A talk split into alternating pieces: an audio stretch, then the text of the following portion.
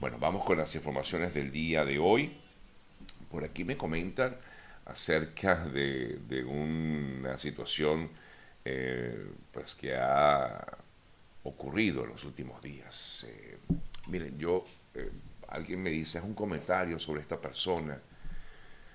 Mira, yo creo que ya hemos hablado bastante de eso. De hecho, no es la primera vez. Ayer lo comenté en relación con esta publicación que hizo mi colega y amiga Gladys Rodríguez acerca de este tema de los parásitos sociales. De hecho, repliqué completamente este maravilloso editorial. Em, no pienso, una vez más, darle publicidad a este, no a Gladys, por supuesto. Gladys, o sea, imagínense, es una dama, una dama de la comunicación, aparte de ser mi, mi amiga. Em, pero darle publicidad a este personaje que, que de verdad lo que ha, lo que ha hecho es eh, más bien eh, dañar esa imagen, esa reputación de nuestros compatriotas alrededor del mundo. Y justamente nuestra intención siempre, y quienes me siguen desde hace tiempo, es darle publicidad a la gente que lo hace bien, a la gente que hace las cosas bien, y por eso me gusta llamarlos echados para adelante, porque son personas que están allí siempre impulsando a hacer lo bueno y destacar las cosas buenas. Y yo prefiero enfocarme en eso, en, en impulsar a aquellos que están haciendo las cosas bien y que están dejando a nuestro país muy, pero muy en lo alto. Estén donde estén, eh, dentro o fuera de la nación, eh, siempre es bueno destacar las cosas buenas. Y es lo que pretendo hacer a la hora de eh, pues, hablar acerca de lo que hacen los venezolanos fuera de su patria. De hecho, hoy tengo un invitado que nos va a hablar acerca de su trabajo maravilloso que realiza actualmente en la ciudad de Nueva York, donde, por cierto, como ustedes saben, recientemente ha habido algunos eh, temas vinculados a lo que ha sido esa mala actuación de algunas, algunos venezolanos en Nueva York, que lamentablemente, pues, o mejor dicho, no son la mayoría, no son la mayoría, sino que la mayoría son quienes están haciendo las cosas bien. Y es a esos a quienes vamos a tratar de impulsar y hacer brillar, porque ya ellos brillan digamos, con luz propia, con el trabajo que realizan día a día. Revisamos las noticias del momento, por supuesto, la situación de estos eh, fenómenos naturales que se han registrado en el mundo son noticia. En Marruecos, el número de víctimas eh, que se ha registrado hasta el momento asciende a más de 2.600 eh, fallecidos y más de 2.400 heridos, según los más recientes datos difundidos eh, por el eh, Ministerio Marroquí del Interior. Se registraron muertos en una decena de provincias. Eh, las más afectadas son Al-Haus, al sur de Marrakech, y cercana al epicentro de este terrible terremoto. El presidente del gobierno de ese país anunció indemnizaciones para aquellos ciudadanos que perdieron sus viviendas durante el terremoto ocurrido el pasado viernes en ese país del norte de África. Igualmente, comienza el proceso de entrega o recibimiento de ayudas eh, por parte del gobierno de Marruecos, de diversas naciones, incluso la nación, la Unión Europea, perdón, anunció también que proporcionó una ayuda humanitaria de un millón inicial, de un millón de euros para que Marruecos afronte las consecuencias de este terrible terremoto. Eh, por otro lado, también una gran cantidad de personas se han unido para eh, donar sangre a las víctimas del terremoto, tomando en cuenta de que Estamos hablando de más de 12.400 heridos en, como consecuencia de esta situación vivida en eh, Marruecos.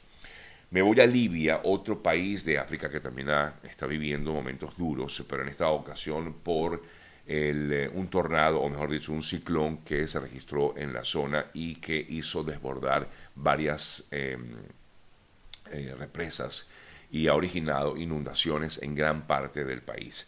Es por esta razón que se habla de más de 2.000 personas fallecidas que perdieron la vida y más de 1.200 se encuentran desaparecidas como consecuencia del eh, paso de este ciclón Daniel que azota mm, la zona o azotó la zona nororiental de Libia.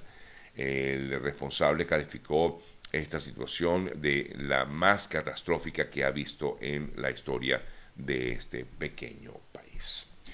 Revisamos otras importantes informaciones y destacamos recientes mm, informes que dan a conocer un poco la situación de varios migrantes que se encuentran en la zona fronteriza entre México y Estados Unidos. Noticias recientes habla de que durante el año 2022, según está el organismo internacional para las migraciones, la OIM, la Organización Internacional para las Migraciones, dio a conocer eh, justamente esta eh, cifra de 686 migrantes perdieron la vida en la frontera entre México y Estados Unidos, mm, confirmando un año más como la ruta terrestre más mortal para los migrantes, según esta agencia de las Naciones Unidas. La cifra es la peor o la segunda peor desde que la Agencia de Naciones Unidas elabora estadísticas de este tipo hace 10 años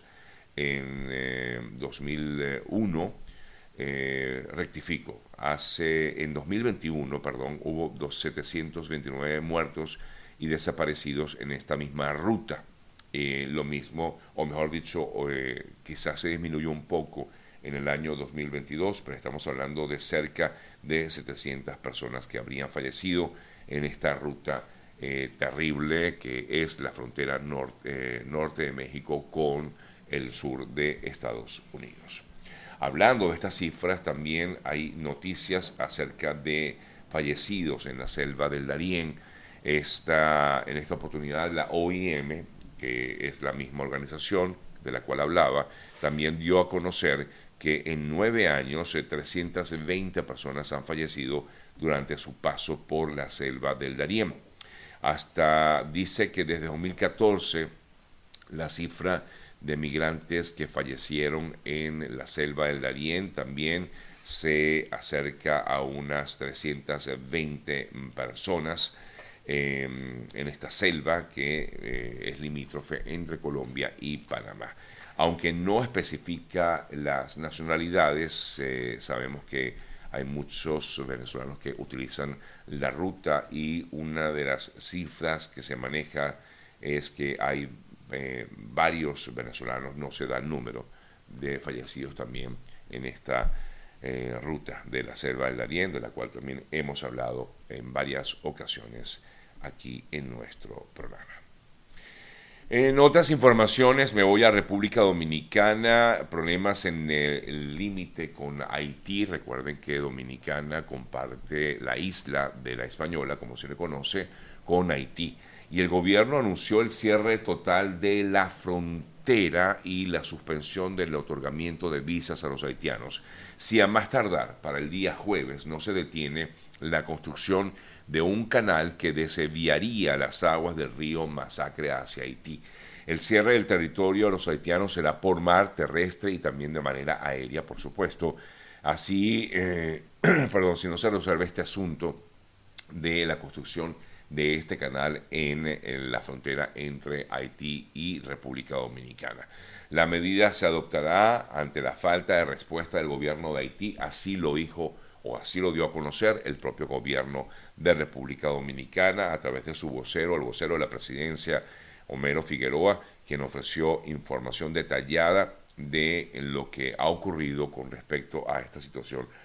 Y, es difícil, eh, pues, digamos, verlo con, lupa, ¿no? Porque definitivamente esta es una frontera muy caliente, es decir, que haitianos hacen vida del otro lado de la frontera, como decir la frontera Colombia, Colombo-venezolana, algo similar ocurre entre Haití y República Dominicana, y esto definitivamente eh, perjudica sobre todo a las personas que viven en Haití, que buscan en Dominicana algún tipo de mejora eh, sustancial en sus vidas. Eh, se ha suspendido, como les decía, de manera definitiva hasta que no se resuelva este asunto que mantiene eh, en, vilo justamente a quienes viven en la zona fronteriza entre Haití y República Dominicana. Me voy hasta el Atlántico para comentarles que el, huracán Lee pues consiguió o prosiguió su camino por el Océano Atlántico desplazándose hacia el noroeste a distancia de zonas costeras. Eh, menos mal que no está cerca porque ha tenido bastante fuerza este huracán Lee.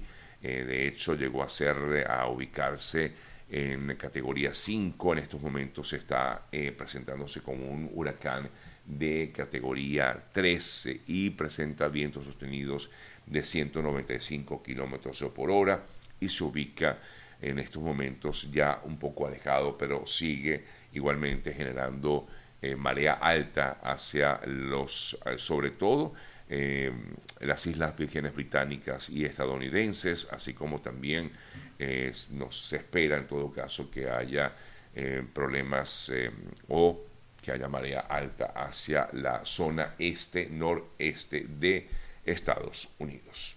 Hablando de Estados Unidos, ayer la Administración de Fármacos, de Alimentos y Fármacos de Estados Unidos, la FDA, aprobó las vacunas actualizadas de Moderna y Pfizer, em, que están y que afirman son efectivas para las nuevas variantes que han surgido del COVID o, de, o, de, o del coronavirus, como también se le conoce.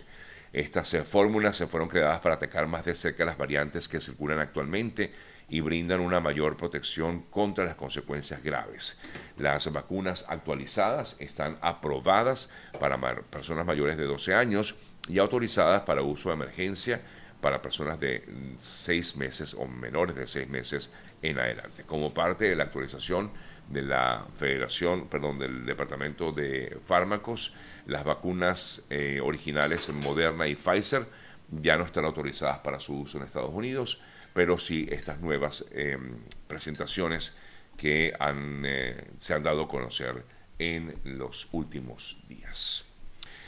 Eh, recordamos este tema que ha vivido también el presidente de la Federación Española de Fútbol, Luis Rubiales. Ayer la propia federación comunicó la, o confirmó la dimisión de Rubiales como presidente de ese organismo definitivamente pues ya está fuera del organismo. La Audiencia Nacional de España también admitió un trámite, eh, la querella, perdón, que, la Fiscalía eh, tiene contra el ahora expresidente de la Real Federación Española de Fútbol, Luis Rubiales, por los delitos de agresión sexual y coacciones por el beso que le dio a la jugadora Jennifer Hermoso tras la final del Mundial de Fútbol Femenino. El magistrado Francisco de Jorge eh, dio a conocer o mm, pues dictó un auto el lunes en el que eh, insta a diligencias previas y de traslado de la querella de Rubiales para que tenga conocimiento de los hechos imputados y pueda ejercer su derecho a la defensa. Es decir, que Rubiales va a ser imputado por estos delitos de agresión sexual. Eh, básicamente es lo que tiene previsto hacer la Audiencia Nacional Española contra el ahora expresidente de la Federación Española de Fútbol. Las Naciones Unidas también se pronunció al respecto sobre el caso de Rubiales y Antonio Guterres, como secretario general de la ONU, dijo a través de su portavoz que es bueno ver que hay mecanismos de rendición de cuentas en lo relacionado al caso de Rubiales. En Colombia es noticia la mujer que hace aproximadamente un año hizo unos comentarios xenófobos o mejor dicho racistas en contra de la vicepresidenta de ese país, Francia Márquez. Ella mm, la tildaba de simio y de otros eh, términos que utilizó para referirse a la vicepresidenta, pues esta mujer de nombre Luz mm, Fabiola Rujano eh, fue condenada a un año y medio, a 17 meses de cárcel por los delitos de agresión, perdón, de actos de discriminamiento y hostigamiento. Fueron los delitos que se le imputaron a eh, la señora Luz Fabiola Rubiano, eh, que, repito, en 2022 hizo estos comentarios en contra de la vicepresidenta a Francia Márquez. Decía algo así como me refiero directamente a que ese simio, bueno, ese, era el comentario que hacía ella en su momento, decía el simio ese puso, porque puso un millón de votos, se considera la berraca del paseo, fue el comentario, ¿no? Eh, los simios gobernando. Ah, y cuando le consultan que se, se refería, porque fue una manifestación que hubo y en ello mm, la reportera o la persona que graba el video le consulta, ¿usted a quién se refiere a Francia Márquez, sí, me refiero a Francia Márquez, dice ella. Ella es un simio, por supuesto, esto no cayó bien en, la propia vicepresidenta. Eh, son tildados definitivamente estos comentarios como eh, comentarios racistas. Y dijo, ¿qué educación puede tener un negro? Los negros roban, atracan y matan. Este fue el comentario que hizo la señora y que ahora pues deberá pagar, como ya les decía, 17 meses de cárcel.